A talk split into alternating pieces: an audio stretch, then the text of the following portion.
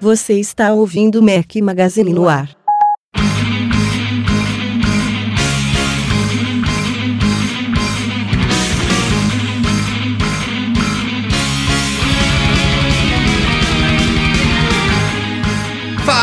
Galera do Mac Magazine, feliz ano novo! Primeiro Mac Magazine no ar de 2015 é o Mac Magazine no ar número 116. Já ia falar 16, ó. Tem tanto olha, tempo. quase, hein? Se fosse 115, 2015 e tal, olha, ia ser é, quase, super né? parecido. Bom dia, boa tarde, boa noite a todos. Estamos hoje ao som de Angra, uma sugestão da Rose Oliveira, ou Rose Oliveira, não sei qual é a pronúncia do seu nome. Valeu, Rose. É, estou aqui com meus companheiros inseparáveis pós-Réveillon, Breno Mazzi. E aí, Fala Breno? galera, tudo bom? E aí, feliz ano novo para vocês, para todos os nossos ouvintes e principalmente para os meus dois companheiros. Como foram de entrada de ano? E, e, lá ele, entrada nada. Eduardo Marques, beleza? Fala Rafa, fala Breno. Espero todo mundo bem aí. Ano novo, vida nova. Vamos que vamos. Brincadeiras à parte, o meu foi bem tranquilo. Na verdade, até vale notar aqui que a gente tinha prometido no último podcast, antes da virada, não conseguimos. A gente tá, gente tá gravando isso aqui no domingo, 4 de janeiro pela manhã. Mas a gente tá tentando gravar, na verdade, desde terça-feira à noite, só pra vocês terem uma ideia. Mas mesmo assim, nossos Réveillons foram bem tranquilinhos. Acho que os três. É, na verdade, o Edu foi pra farra, mas, mas, os, mas foram Réveillons mais tranquilos, mais. É, é farra em família. É, farra em família. O problema né? é que tinha 18 pessoas na casa e fica, fica, Nada, é farra, é, é festa. Fica não, aqui em casa foi mega tranquilo. Barulhada, cara. churrascada, mas agora já tá mais calmo. Que seja um excelente ano para todos nós três e para todos os ouvintes aí do, do Mac Magazine no ar. Espero que 2015 seja muito, muito, muito melhor do que foi 2014. Especialmente no final do ano ocorreram várias coisas aí desagradáveis. Espero que a maré ruim tenha ficado para trás. Vamos que vamos. Já virou, já virou. Então, é, apesar de a gente estar tá tentando gravar aqui desde terça-feira, terem sido dias mornos, a gente até que tem bastante coisa para falar aqui acumulada aí desses últimos dias. Vamos direto à pauta desta vez.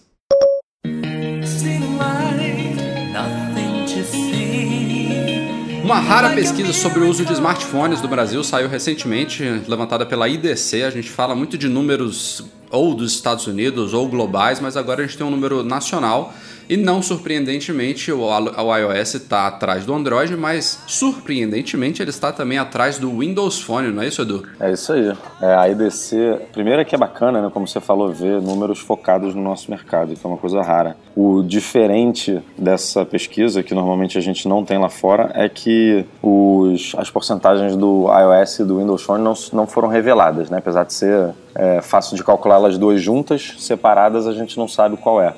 É, o Android, tem mais de 90%, é, é, ficou com 91% e o resto ficou com iOS e Windows Phone e Windows Phone na frente. O Windows Phone na frente é, em vendas, não quer dizer que já passou em uso, mas já é a segunda vez, se eu não me engano, que ele passa o iOS em vendas e é bem possível, assim, os dois estão muito pau a pau e é bem possível que o, que o Windows Phone tenha passado e que agora vai, vai ficar assim na frente por um bom tempo, até pela quantidade de de aparelhos que eles vendem, né?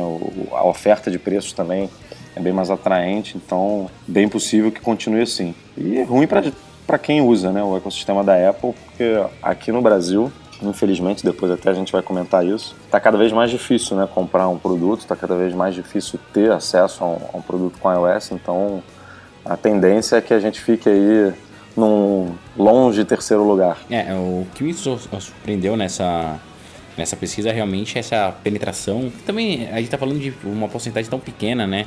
Que, mas do Windows Phone na frente do iOS. Eu não imaginava que no Brasil tivesse esses números, de verdade.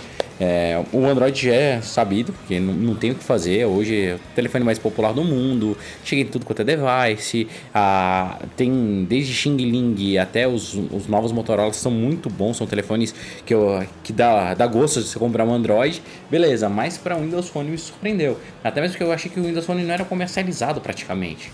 É, Mas- Eu, pelo menos, eu não sei vocês, vocês têm amigos que tem um Windows Phone, assim, que o cara usa, fala, ah, isso aqui é legal. Ou pelo menos reclama. Eu não vejo É. ninguém com Windows Phone na mão. Eu tenho uma ou duas pessoas só que eu conheço, muito pouco Eu, mesmo. puxando aqui rapidinho na memória, eu não conheço ninguém. Mas, Breno, eu já vi muitos comerciais. Entre o meu círculo é praticamente tudo iPhone. É. Mas eu acho que não é nem comercial. Outra coisa que tem que ver também é que nessas pesquisas, de vez em quando, é, a gente pega. Eu não lembro qual que foi a pesquisa que deu um bafafá, tipo um ano ou dois anos atrás, que eles levantavam não o número de vendas de telefones ativos, mas os números de telefones chipados para determinadas lojas, né?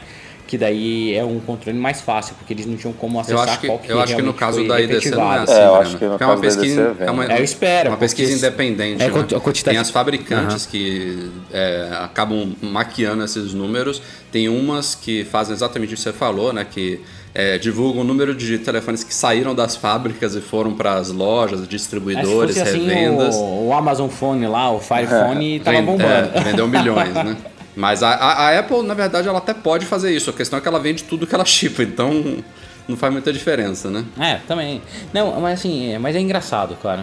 É, é, é surpreendente. Mas ao mesmo tempo dá pra entender também porque no Brasil cada dia tá mais caro. ah, tá, cada dia tá mais caro ó, a desgraça do iPhone, cara. É. Exatamente, cara. Tem, tem Windows Phone aí sendo vendido por 400 reais, 300 reais. Então, é assim, mal comparando, é, seria um... Ele é realmente um, um belo concorrente do Android, porque ele tem diversas opções. Ele tem, ele tem aparelhos que vai de 200, 300 reais até 2 mil reais. Então, E ele é gratuito para essas fabricantes? Não, né? ah, cara, boa pergunta. Se eu não me engano, a Microsoft, quando, quando lançou, ela tinha um requisito mínimo para os fabricantes é, usarem. E daí é gratuito, desde que ele cumpra o requisito mínimo. Mas Na hoje é basicamente tinha- Lumia, né? A oferta de Isso, Windows é, Phone. é. Mas antigamente você tinha um Samsungzinho ou outro com Windows Phone e tal.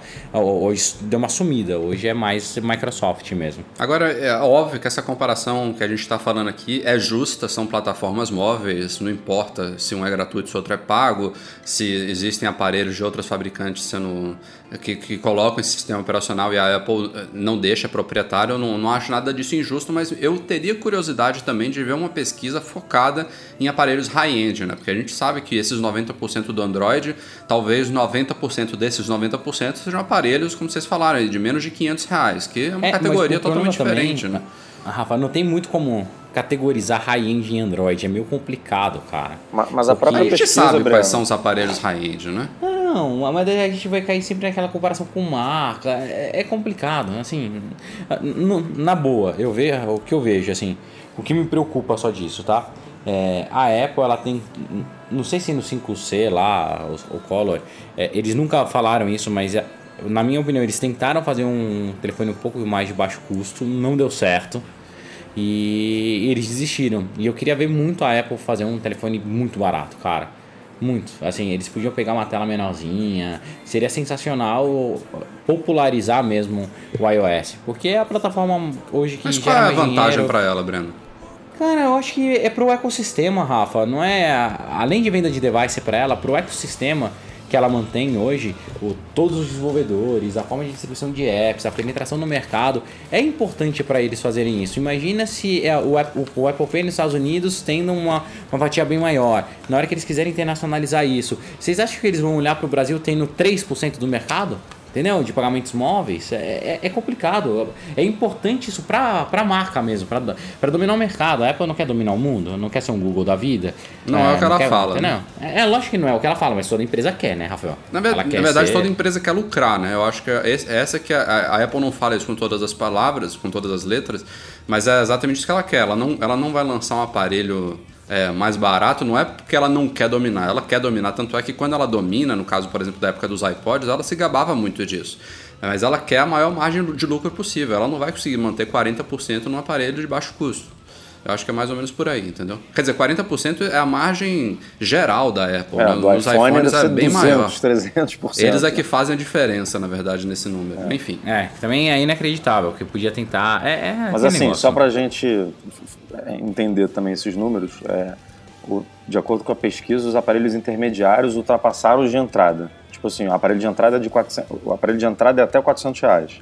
intermediária de 450 a 900. Então, venderam mais aparelhos até 900 reais do que de 400. Não tem como a Apple entrar nesse... Não, Que aí- não é, não tem que como, é Apple- baixo custo. é, não tem como É, brigar nesse mercado. O, o iPhone tá, sei lá, 3.400 reais, o- o mais barato. Como é que você vai brigar com um Lumia de 500 reais, de 900 reais?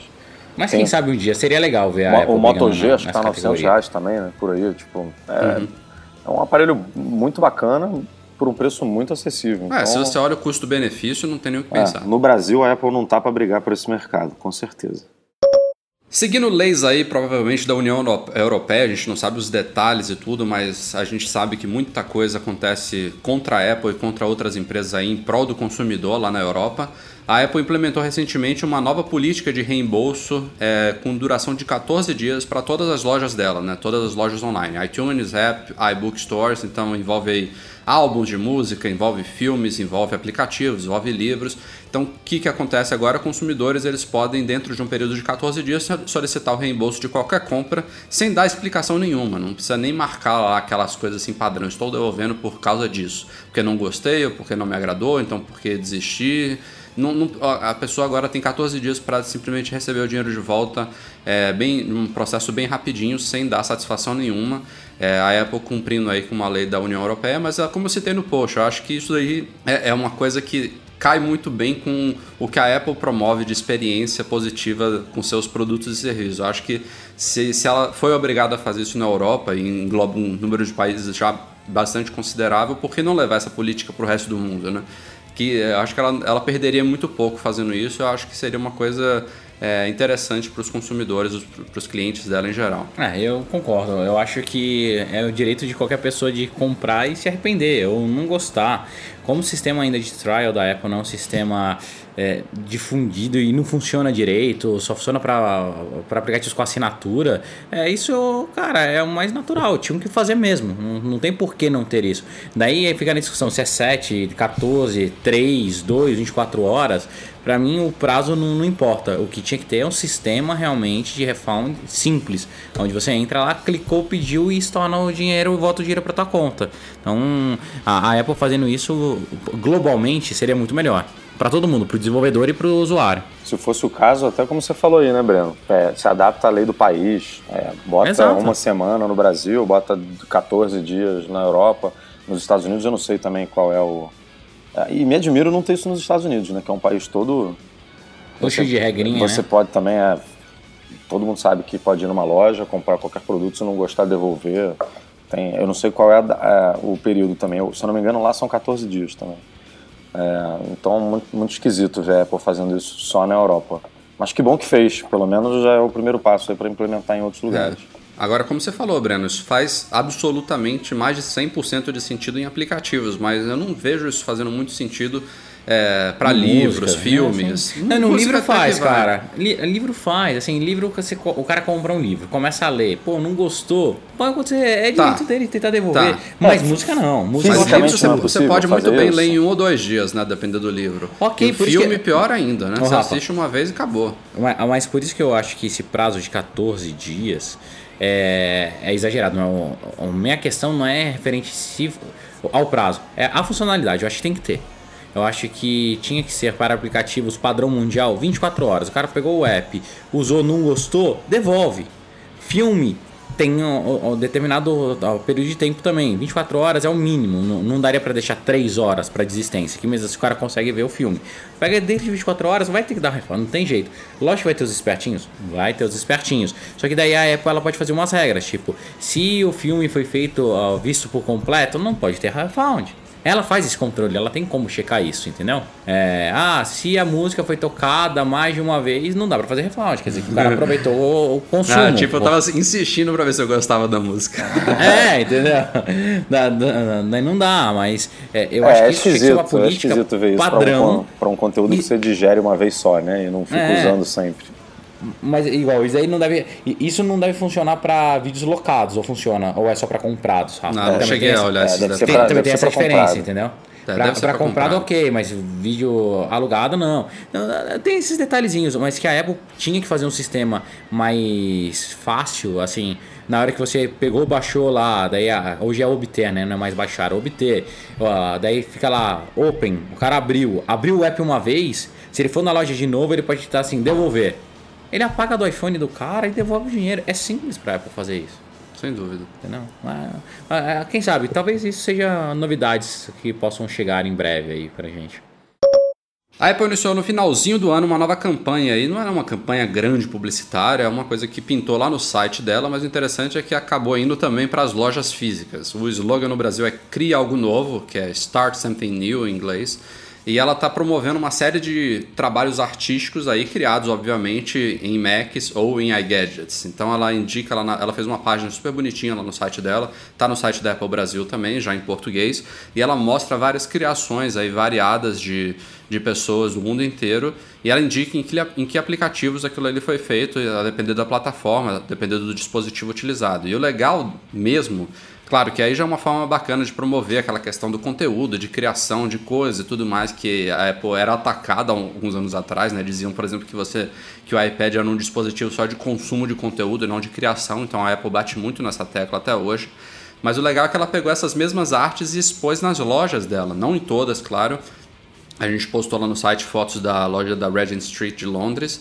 é, e as lojas meio que se transformaram em galerias de arte, digamos assim. Ficou super bonito. Ela exp- expôs os quadros, tirou aqueles banners enormes iluminados de produtos. É, vale a pena dar uma olhada aí, procurem Instagram da vida que vocês vão ver várias fotos legais das lojas. Ficou uma iniciativa bem diferente.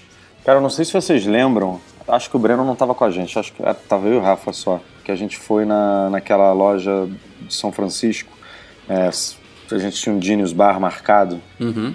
Cara, eu tenho quase toda certeza que, que tinha uma exposição dessa lá, assim, meio que o cara organizando as fotos e tal, já... é, no, no post que a gente fez, da, da- que mostra né, o tweet do carinha lá na loja de Londres, é, a terceira foto ali, eu não lembro quem, qual é o artista, mas a terceira foto, eu lembro dessas fotos estampadas ali no, é, em cima de um Genius ali e, e o cara meio que tendo uma reunião com o gerente da loja ali. Eu, eu, se eu, tenho, eu tenho, tenho quase toda certeza que foi. Então você vê que já estava sendo planejado aquilo ali há, há bastante tempo, porque a nossa viagem foi quando? Foi em é, outubro, né? É, comecinho de novembro. É, você vê que já estava já tava rolando desde aquela época. E eu acho que eu vi lá no meio, especialmente num vídeo sobre as sacolas da sorte do Japão, que a gente vai falar já já o que é isso. É, também já mostra lá uma loja no Japão com essas decorações. Eu acho que eu vi uma arte do Romero Brito, brasileiro aí. Ah, que legal. Ah, isso É, legal, cara, isso, sei lá, tá esquisito, porque parece muito o Romero Brito, mas se você for lá na página, eles estão dizendo que são dois irmãos lá. Ah, você olhou lá? Eu não, É. não, não cheguei a pesquisar isso. São dois irmãos é, que criaram é, o desenho, é, sei lá, um em cada canto, e aí eles trocaram iMessages e FaceTimes, e cada um Hum. foi desenhando de um lado, e aí chegou naquele, naquele desenho. E, pô, é idêntico com o Romero Brito, né? É. É muito parecido. É, ó, Quem veio mas- primeiro, mas, né? o Romero Brito serve de inspiração pra muitos artistas hoje em dia. Eu acho que cara. até o Alex Sim. deu uma questionada. Foi, ele, o- ele- é, o, o. Schiller tweetou É, isso aí, o ele Alex deu uma questionada lá. Pá, mas isso aqui é Romero Brito, não é? Não sei o quê.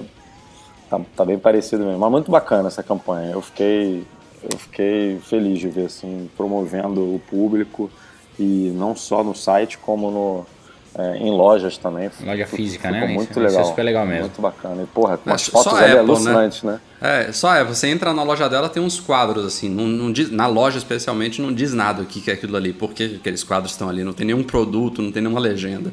Muito foda. É, o conteúdo criado muito bacana, cara. Muito legal. Muita coisa boa. A gente falou algumas semanas que a Anatel estava homologando uma série de produtos da Beats, claro que envolvendo a Anatel são os produtos wireless, né? Todos os Bluetooth sem fio da Beats, que até então não eram vendidos no Brasil. É, com a compra da Beats pela Apple, claro, a Apple quer trazer os produtos para cá e todos esses wireless estão agora passando por homologação da Anatel. A gente já tinha falado de vários deles, Studio, Solo, Power Beats, enfim, vários. Tem até uma caixinha de som lá deles também que é Bluetooth. E o último produto homologado a gente tinha achado que era o Solo 2 Wireless, que é aquele fone mais simples da Beats, só que a versão Bluetooth dele. E não era, na verdade, alguns leitores corrigiram a gente, eu não sei por que diabos, mas a Apple mandou para homologação um produto que já está até descontinuado, que foi o primeiro solo, que na verdade nem se chamava solo, acho que era só Beats Wireless mesmo, não tinha essa. É, foi, foi, na época que a Beats não tinha uma variação tão grande de, de modelos na linha. E esse, esse primeiro produto foi homologado. Talvez eu acho que deve ter a ver, pensando agora, com assistência técnica.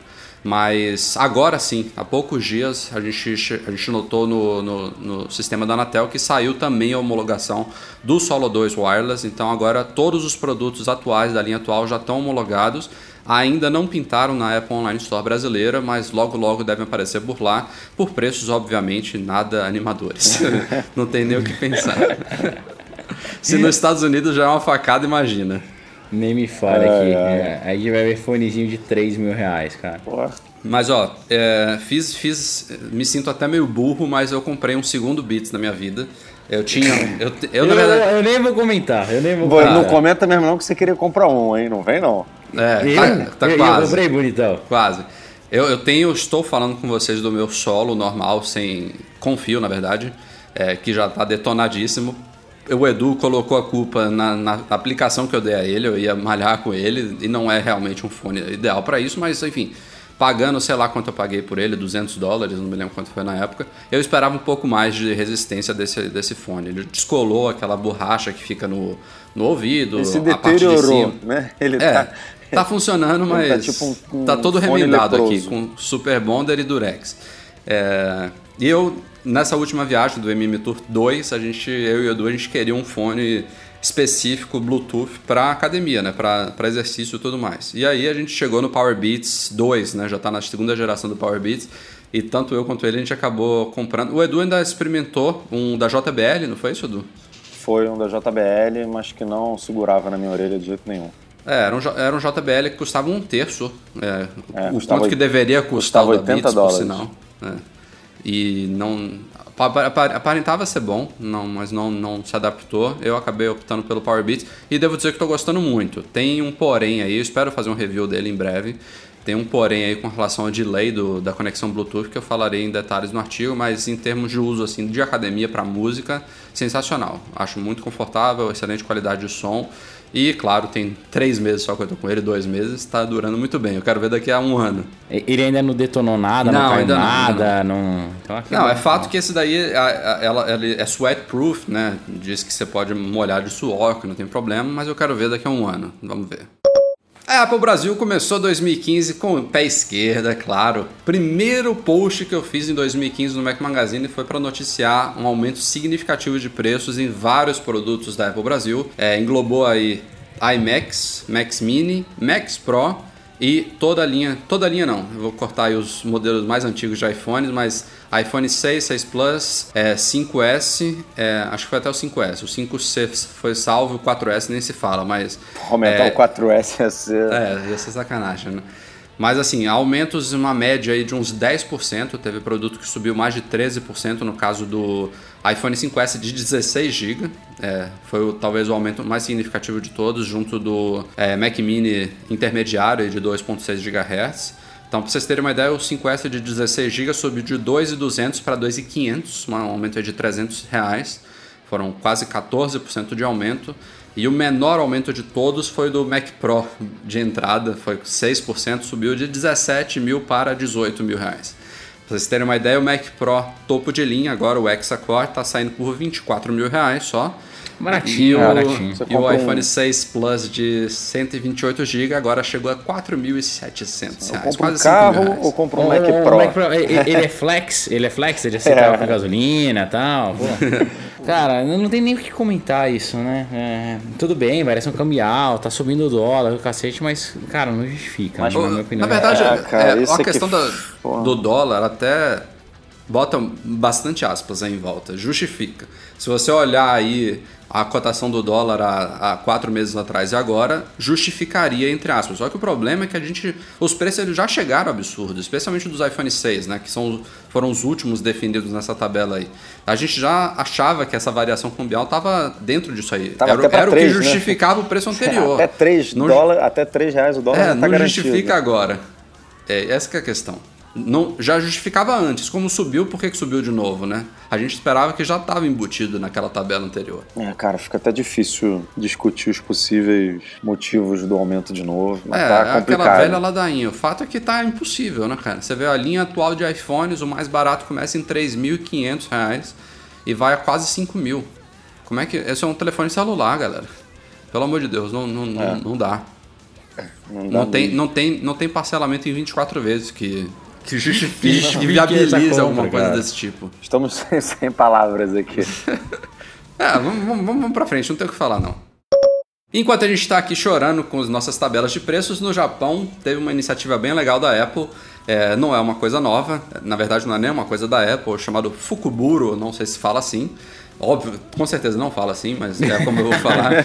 mas é um evento aí de ano novo no Japão que envolve o comércio, então é, tem um, umas chamadas Lucky Bags, são as sacolas da sorte, e a Apple participa já tem alguns anos. O que, que significa isso? É, as lojas elas montam umas sacolas é, com conteúdo não conhecido pelos consumidores, variado inclusive. Você compra, se você comprar duas sacolas, o que vem dentro delas vai ser diferente entre uma e outra.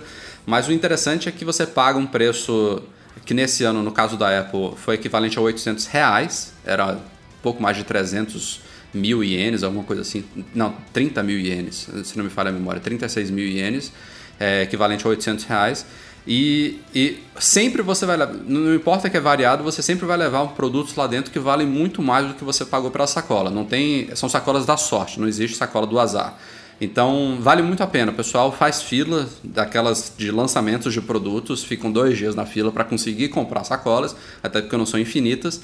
E nesse ano, no caso da Apple, a gente acompanhou lá algumas lojas no Japão que tiveram MacBooks Air. Então você imagina, é, você pegar uma sacola, se só tivesse o MacBook Air já valeria muito a pena por 800 reais, mas é, tiveram sacolas com MacBook Air, com iPod Touch, com iPads, tanto o Air 2 quanto o Mini 3, com fones da Beats, tinha bateria da Mofi, acessórios da 12 Safe, que são super legais, enfim.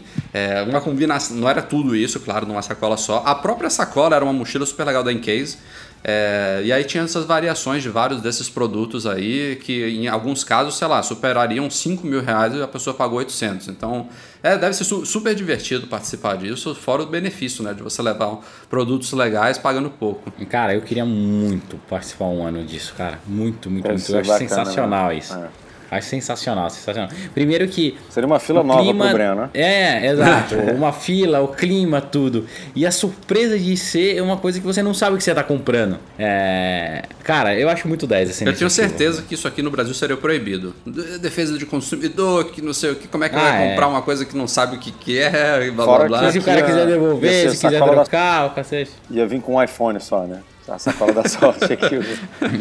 Você paga dois mil reais se tiver sorte. É, já, um já começaria por aí, né? A sacola aqui não ia custar 800 reais, ia ser 3 mil uma sacola. Mas enfim, muito, muito bacana aí. Também gostaria muito de participar uma vez dessa questão aí do, das sacolas da sorte. Que um dia algo desse tipo aconteça por aqui. Duvido, mas tudo bem.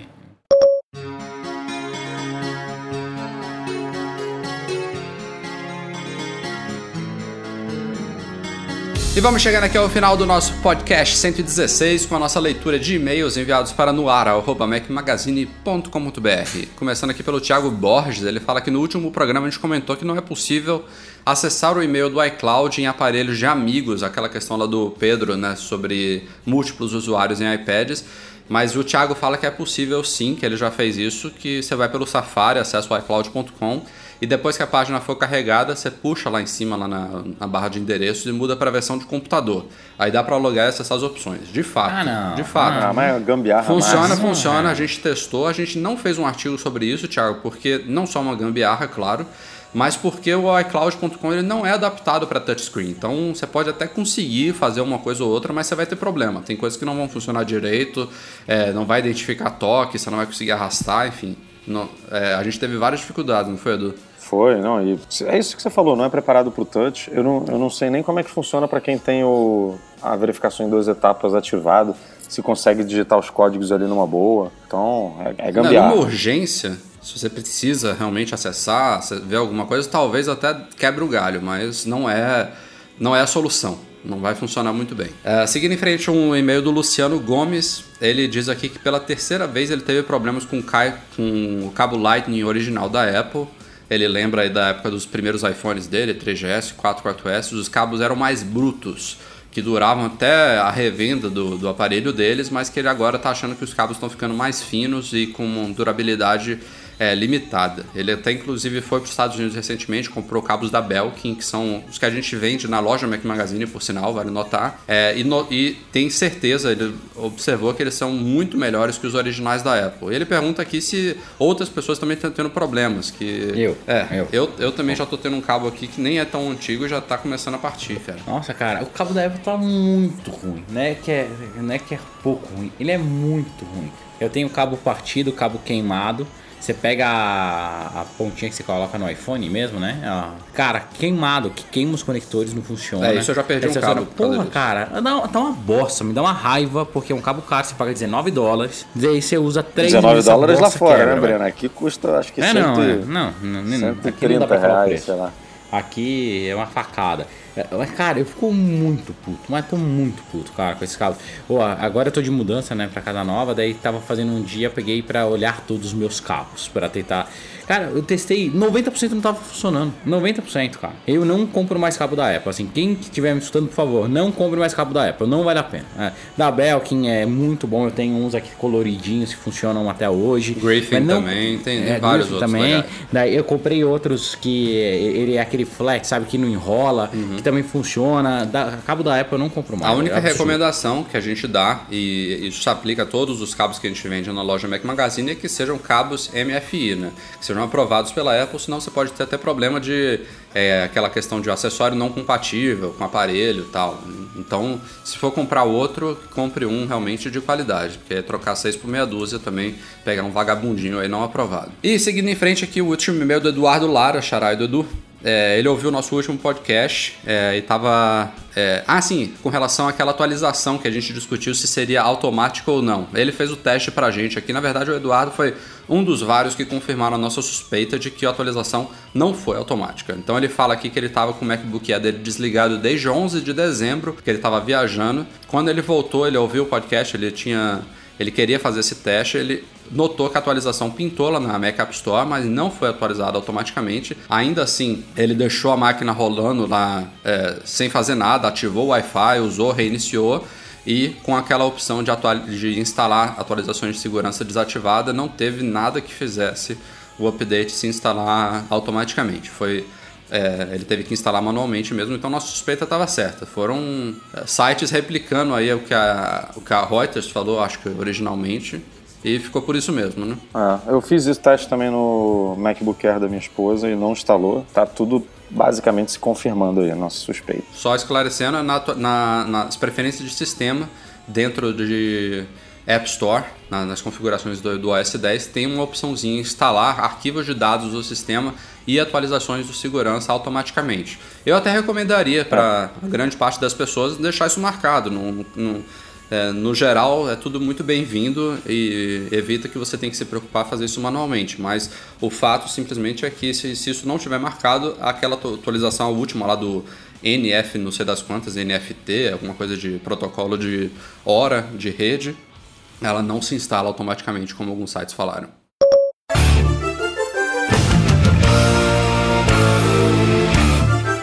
E é isso aí, galera. Este foi o Mac Magazine no ar número 116, o primeiro de 2015. Espero que vocês tenham gostado. Espero que vocês de novo estejam gostando da edição aí do Eduardo Garcia. Tá mandando super bem. Parabéns, Eduardo. Edu e Breno, é, meus companheiros inseparáveis, valeu e até a próxima. Um excelente de novo 2015 para vocês. Valeu, galera. Feliz 2015 também para vocês. Até a próxima. Semana que vem a gente tá aí no ar de novo. Isso aí. Vamos com tudo em 2015. Daqui a pouco tem MN Tour aí. E que seja um ano bem melhor do que 2014. É isso aí. Obrigado a todos vocês pela audiência e até a próxima. Tchau, tchau.